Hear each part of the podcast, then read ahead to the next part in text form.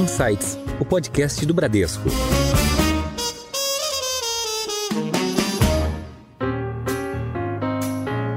Como administrar uma empresa com diversas unidades de negócios e áreas de atuação? Quais são as próximas fronteiras do conhecimento em saúde e como superá-las? O que faz uma multinacional global para estar no Brasil há quase 100 anos e manter o protagonismo diante dos seus concorrentes? Hoje nós temos o enorme prazer de receber aqui no Insights a CEO da Philips Brasil, Patrícia Frossar. Seja muito bem-vinda ao Insights, Patrícia. Obrigada, Alessandra. Um prazer gigante estar aqui. Obrigada. Estamos também com o João Manso, superintendente executivo do Bradesco Corporate. É bom tê-lo aqui, Manso. Obrigado pelo convite, Ale. É um prazer estar aqui. Patrícia, é uma honra conversar com a Philips Brasil. Eu sou Alessandra Dias e este é o Insights, podcast que provoca um novo jeito de pensar.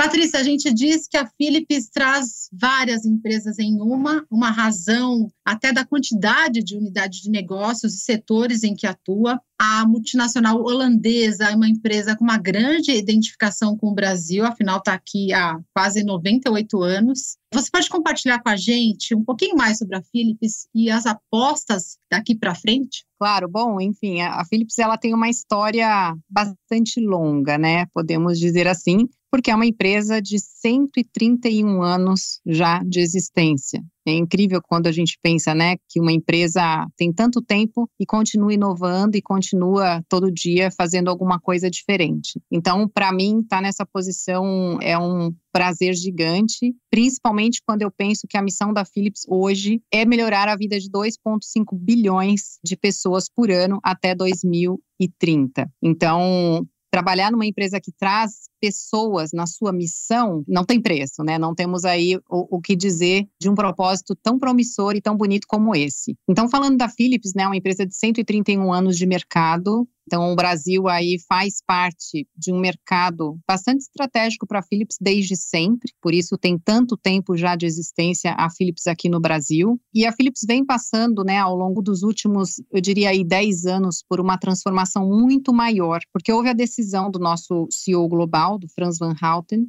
10 anos atrás, um pouco mais, 11 anos atrás, de transformar a empresa num foco principalmente para a saúde. E isso vem acontecendo ao longo dessa última década e um pouquinho. Por quê? Porque nós deixamos de atuar em muitos mercados da área de consumo. Então, a nossa área, que todo mundo né, conhece, os nossos produtos que são mais conhecidos do público hoje, eles são licenciamento, né, são licenças de marca. Então, nós não temos mais no nosso portfólio a fabricação ou foco em TV, áudio e vídeo, iluminação, também é uma outra divisão da Philips que em 2016 ela foi desinvestida. Isso tudo foi convertido em investimento para a área de saúde. Então, da mesma forma que nós fomos deixando esses negócios ao longo dessa década, nós também fomos invertindo este valor ou este ganho para dentro da empresa, buscando muito mais sinergia com a área da saúde. Isso inclui devices, né? Inclui produtos, software e hardware. Então, nós estamos falando aí de uma combinação de hardware e software dentro da área da saúde. Nós sabemos que o foco é fundamental para qualquer empresa é, hoje em dia que quer crescer e quer continuar inovando. Então, essa foi uma decisão da Philips, tomada 10 anos atrás, para que o nosso foco fosse pivoteado para a área da saúde e é o que a gente tem feito. Então, o nosso momento agora é: somos uma empresa de saúde, temos produtos para consumo ainda, né? E eu estou falando aqui de produtos que também são de saúde, porque eu estou falando de marcas como Avent, né, das mamadeiras, produtos como depiladores. Então, todos eles têm alguma conexão com a saúde. E nós queremos continuar dessa forma e crescendo em saúde, que é o mercado onde nós vemos como um, um potencial gigante de atuação da empresa para justamente ajudar na jornada de tanto desafio que existe dentro dessa área. Bacana, Patrícia. Obrigado aí pra, pelo contexto da Philips. Acho que nós somos consumidores Philips, nossos pais, nossos avós, né? Ou seja, é muito bacana ver uma marca centenária, né, trazendo tanta inovação e se reinventando ao mesmo tempo, né? E nesse contexto que a gente vive em relação à parte de inteligência artificial, entendendo que hoje a área da saúde é uma das prioridades, o foco, foco da Philips, como é que esse mundo da inteligência artificial está sendo inserido nos produtos da Philips como um todo? Olha, é, a inteligência artificial é apenas um dos itens que compõem o futuro da saúde. A saúde, ela tem um desafio gigante hoje, que é encontrar principalmente produtividade, né? Nós temos visto aí que quais são as tendências, né? A população ela vem envelhecendo, e isso é ótimo, né? Porque todo mundo vai viver mais, mas todo mundo quer viver com qualidade de saúde. Quando você tem uma população envelhecendo, você tem junto com isso o aumento também de doenças crônicas. Então, quando a gente olha para o mercado de saúde, a gente pensa também como é que este mercado vai estar preparado para esse crescimento, tanto populacional, né? Eu digo na idade, né, em que as pessoas estão envelhecendo e aí vão ter normalmente as doenças ligadas ao envelhecimento, e nós precisamos nos preparar para isso, né? Nós temos um número limitado de profissionais de saúde, por mais que às vezes a gente olhe para o mercado e veja que ah, está crescendo muito o número de universidades e tudo mais, essa equação não fecha quando você olha para quão veloz está crescendo a qualidade de vida e o envelhecimento da população. As pessoas vão viver mais tempo. Então, como você combina essas duas coisas, né? É ganhando eficiência. E ganhar eficiência inclui, depois na sua pergunta, um dos tópicos é a inteligência artificial, né? Primeiro você tem que organizar todo o setor para que você ganhe com eficiência e a inteligência artificial ela entra no sentido de ajudar na gestão e melhoria de fluxos de atendimento, por exemplo, né? Então você pode usar a inteligência artificial para de repente melhorar o fluxo do seu atendimento numa atenção primária, secundária ou terciária, numa recepção ou num protocolo de atendimento, quanto também aí evoluindo já para a parte do diagnóstico. Então, inteligência artificial ela é algo que pode vir a ajudar também para que você concentre os esforços dos profissionais mais preparados para olhar aqueles laudos que eventualmente estejam mais é, preocupantes. Então, quando você coloca essa a inteligência artificial dentro do setor de saúde, você automaticamente está ajudando a melhorar a eficiência tanto da mão de obra que você tem para que esse profissional consiga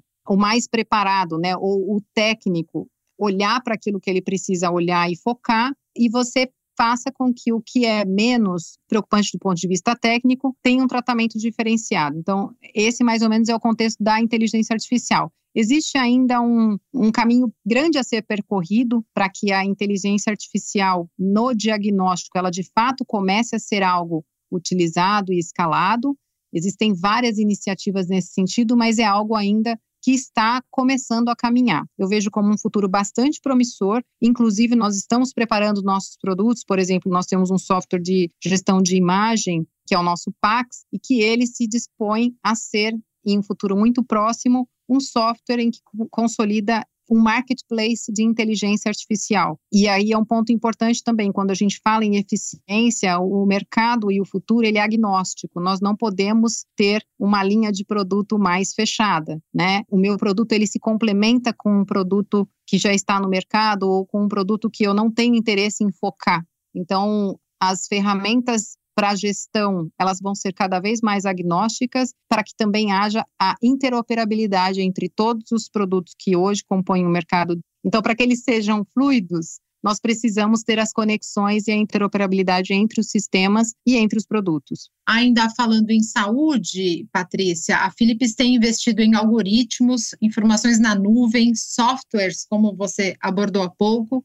que projetos são esses e como eles podem levar ao avanço no combate e cura de doenças? Ainda existe uma fronteira que precisa ser superada? É, os algoritmos, eles são os que vão gerar, eles vão resultar na inteligência artificial, né, para alguns tratamentos. Hoje nós temos alguns projetos em desenvolvimento com alguns parceiros, clientes, em que o cliente nos traz a necessidade e nos diz aonde ele quer testar e desenvolver um algoritmo. Então, às vezes, para um específico tipo de tratamento ou tipo de doença, o cliente nos traz essa necessidade, porque o cliente, o nosso cliente é o hospital, né? E o cliente tem o profissional de saúde que lida com a doença. Nós temos a tecnologia e o conhecimento de como fazer é, essa tecnologia atender a necessidade deste cliente. Então, é um trabalho sempre em parceria, porque no final do dia, o médico assina esse prontuário, sendo ele feito por, um, por ele, né, pessoalmente, ou sendo ele feito pelo uso de um algoritmo com uma inteligência artificial. Então, existe uma responsabilidade do médico e por isso ele precisa estar envolvido no desenvolvimento desse algoritmo e dessa tecnologia, porque se ele não acreditar nesse resultado, ele não vai adotar essa tecnologia. E nós precisamos fazer cada vez mais produtos e tecnologias que sejam amigas né, do profissional de saúde e que ajude a ele ou melhorar a sua eficiência na velocidade ou no resultado. E cada vez em doenças mais complicadas, eu diria assim, né? A tecnologia tem feito bastante a diferença e até aumentado a sobrevida né, dos pacientes, né, Patrícia? Então, está aí a importância de toda essa parte de diagnóstico, de imagem. A gente precisa ainda mais dessa gestão de tecnologias. Exato.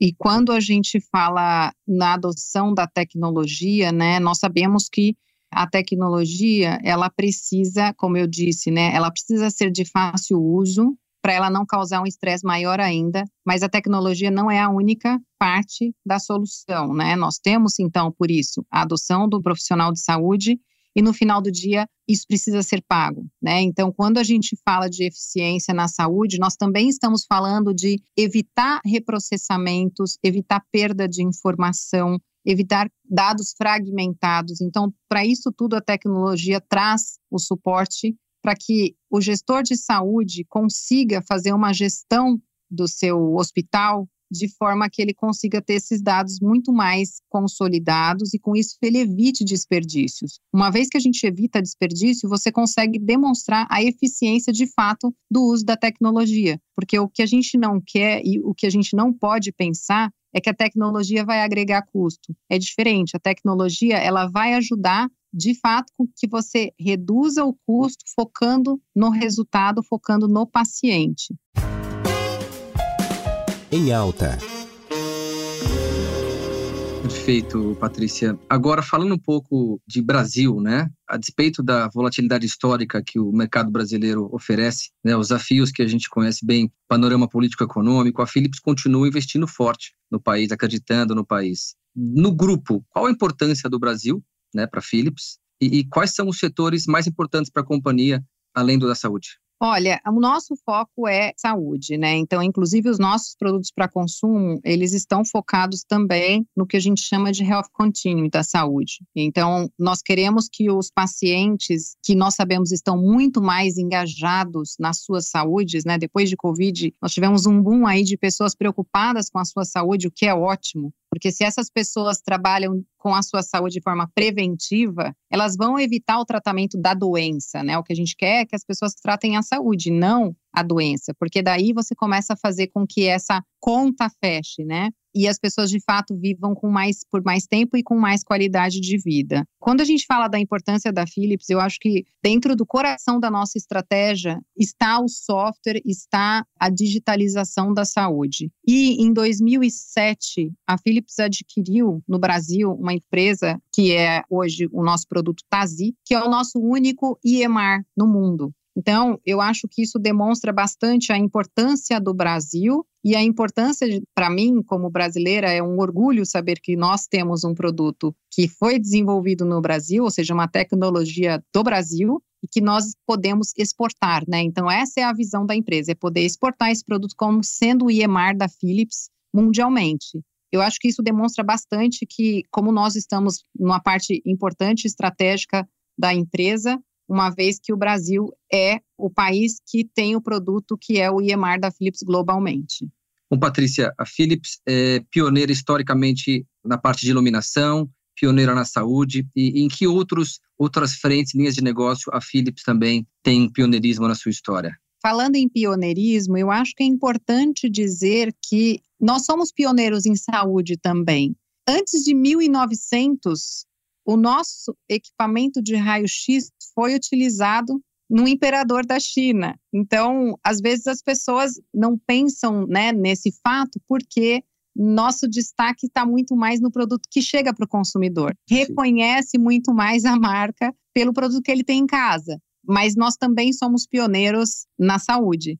Nós tivemos aí outros produtos, né? Se você for pensar, CD foi um produto que a Philips lançou, nós tínhamos até gravadoras, empresas de componentes, né? Então, tem empresas hoje de componentes que foram desinvestimentos da Philips, que inclusive hoje são maiores do que a Philips. Então, você percebe como o foco da empresa num determinado negócio faz a empresa de fato deslanchar. E foi isso que a gente quis quando a gente fez esses desinvestimentos. Não é porque essas empresas não tinham potencial, mas se você tem 30 focos, você não tem foco nenhum. Então, foi nesse sentido que nós fizemos esses desinvestimentos. E, e, tem muitas empresas que foram desinvestidas, como essa de componentes, que hoje são maiores, inclusive, que a Philips. Em Foco. Patrícia, te ouvindo, assim, a gente fica aqui emocionado até pela história da saúde, uma área que, que para nós é a nossa fortaleza, né? A pandemia acho que trouxe um pouco disso para a gente cuidar mais, né? Fazer mais ali um diagnóstico, trabalhos de prevenção, e a gente acompanha também, no meio de tudo isso, a sua posição, né? A sua trajetória como mulher à frente de uma grande empresa. A gente queria que você contasse um pouquinho da sua trajetória e como você conseguiu, né? Alcançar em um elevado mundo dos negócios, ainda que tenha presença de CEOs ainda muito masculina, né? Tá certo. Ah, eu, eu acredito assim que tem muitos fatores, né, que levam uma pessoa a estar tá em, em uma posição A, B ou C. Nunca é um único fator. Então, eu acho sempre que você tem que estar muito bem preparado para sua sorte, né? Porque são várias coisas. E às vezes as pessoas falam, ah, é sorte, é, é preparo técnico. Não, eu acho que é uma combinação de, de coisas e também a combinação do momento da empresa. Eu acho que tem momentos que a empresa ela precisa ter um líder mais focado em vendas, um, um líder mais focado em marketing. E tem momento que você quer que tenha uma pessoa mais focada em pessoas, ou mais focada em transformação, ou uma pessoa que traga questionamentos que antes não tinham, né? E eu acho que foi mais ou menos nesse sentido que eu assumi esse posto, né? Eu estava no Brasil na época em que o meu antecessor é, foi para uma, uma outra empresa e veio esse convite. Eu, claro, conversei em casa porque nós fazemos isso, né? As mulheres, eu, eu falo que é, é uma característica muito nossa e não tem nenhum problema com isso, né? E aí eu, eu fiz a, a, movimentação, tem sido muito bacana. Eu acho que eu sou uma pessoa que sempre me dediquei bastante e eu tenho todas as pessoas da empresa me suportando, de todos os níveis, né? Tanto dos nossos colaboradores quanto dos líderes, né, daqui na, e na Holanda. Então eu acho que é uma combinação que, que deu certo. Estou muito satisfeita nesse momento. Tenho buscado trazer mais mulheres para posições, né? E tenho isso como um tópico na minha agenda recorrente. Então, uma das minhas dos meus compromissos é justamente trazer mais mulheres para essa posição de liderança. Eu acho que nós mulheres ainda temos um pouco de dúvida sobre a nossa capacidade. Isso faz parte, eu acho, né? Eu acho que nós mesmas às vezes nos boicotamos, não são os outros. E faz parte da minha, da minha jornada demonstrar que é possível você ter equilíbrio, você estar tá numa posição né, mais alta, sem perder qualidade de vida, sem deixar de, de cuidar das coisas é, da sua família, da sua casa. Então, eu, uma vez eu tive uma, uma pessoa que eu ofereci uma posição e eu gosto de contar essa história porque é muito interessante. E ela falou para mim, eu falei assim, olha, eu queria te oferecer essa posição, uma posição mais alta. E ela falou, olha, eu não vou aceitar porque eu adoro ser mãe. E eu fiquei bem triste na hora, porque eu falei assim, poxa, então eu, eu, você acha que eu não adoro ser mãe? Ela entendeu que ela poderia não ter o equilíbrio. Eu falei para ela, então eu, eu vou ser a prova para você que dá para fazer isso e daqui um tempo a gente volta a conversar, né? Então é mais ou menos isso. Eu acho que a gente tem que cada vez mais mostrar, dar o exemplo, acreditar que é possível e fazer acontecer. Tem dado certo comigo e eu acho que pode dar certo com muita gente. E uma das minhas principais missões, pessoalmente, é trazer mais pessoas para essa posição aqui. Sensacional. É, Patrícia, sua história muito bacana mesmo. E, e, nessa linha né, de, de mundo em desenvolvimento, crescimento, temos aí o, que hoje tem uma nomenclatura, né, o ESG, que já é praticado de diversas formas há, há, muitos anos, mas hoje tem o ESG. Como é que a Philips atua nesse contexto no Brasil, buscando práticas eh, na Holanda, inclusive, que sem dúvida é um país extremamente engajado né, nesse, nesse equilíbrio de vida? O que, que você pode trazer para a gente de, desse lado da Philips ESG?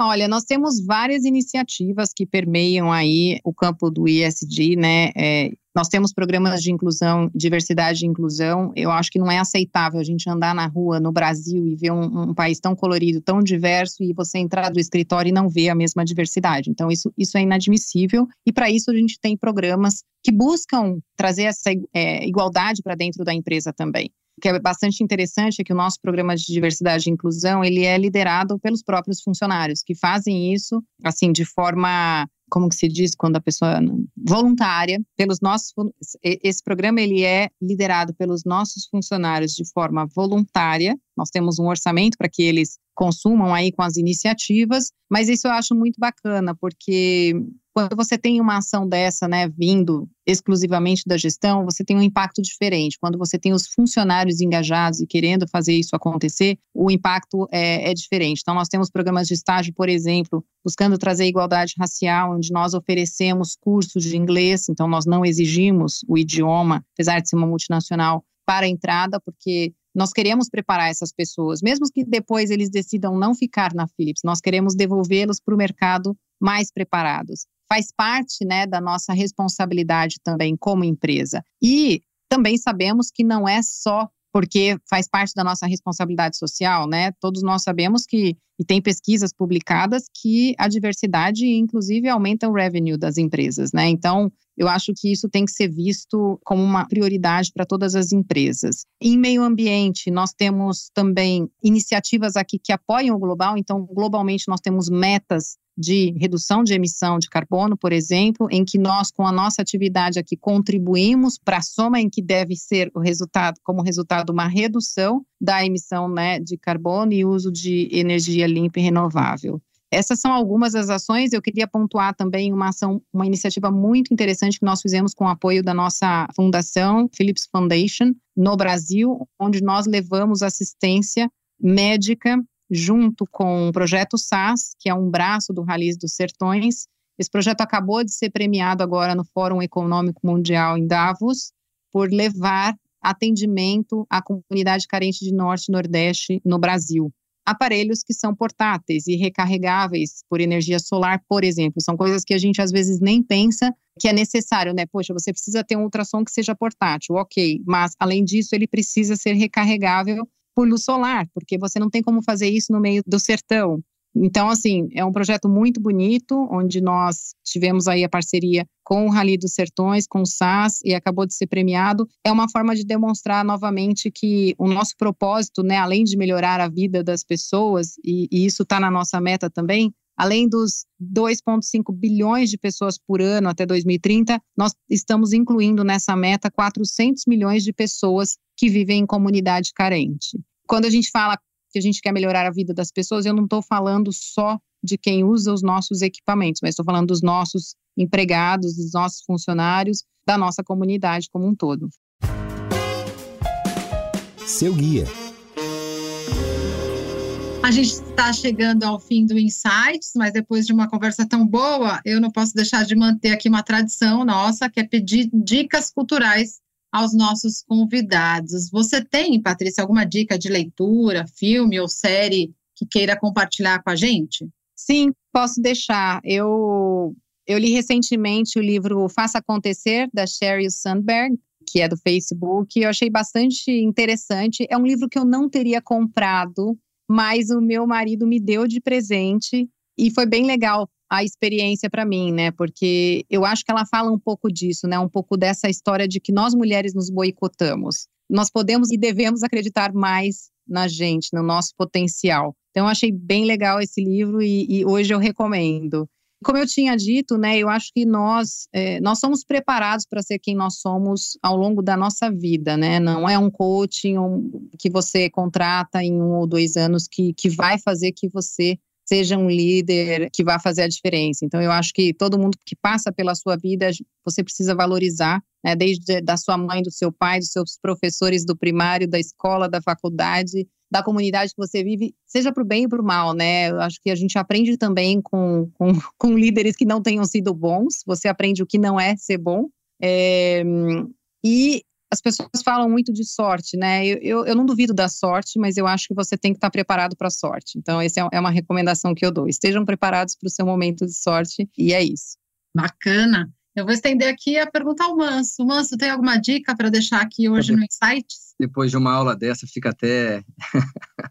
Mas vamos lá, eu, eu tô Indica lendo um livro para gente, João, também. Vamos lá, eu estou lendo um livro muito interessante nesse contexto que nós vivemos, né, de pandemia, guerra e desigualdades. Justamente a, a Philips trabalha para minimizar e reduzir isso tudo, viver melhor a vida. Chama Design de Culturas Regenerativas. O autor é, é Daniel Christian Wall. É um livro muito bacana, muito interessante, que ele ilustra maneiras pelas quais nós podemos compreender melhor as crises globais que a gente enfrenta atualmente, além das crises internas, né? Porque tem a crise externa e tem a crise interna. A gente tem que saber Legal. lidar com os dois lados da, da moeda. E, e justamente ele, ele, sugere aqui como a gente pode reformular o, o, nosso caminho para o futuro, né? Se a gente não tiver um, uma consciência mais expandida, se a gente não tiver uma capacidade de olhar para o próximo né, de uma maneira mais profunda, não só como indivíduo, mas como sociedade, como instituições, sem dúvida que a gente não vai conseguir alcançar resultados distintos, né? Então, é, justamente é uma é uma maneira de abrir a cabeça para depois fechar, né? A gente vive esse momento, às vezes a gente está aberto, às vezes a gente está fechado. E esse livro ajuda justamente a gente compreender um pouco mais o macro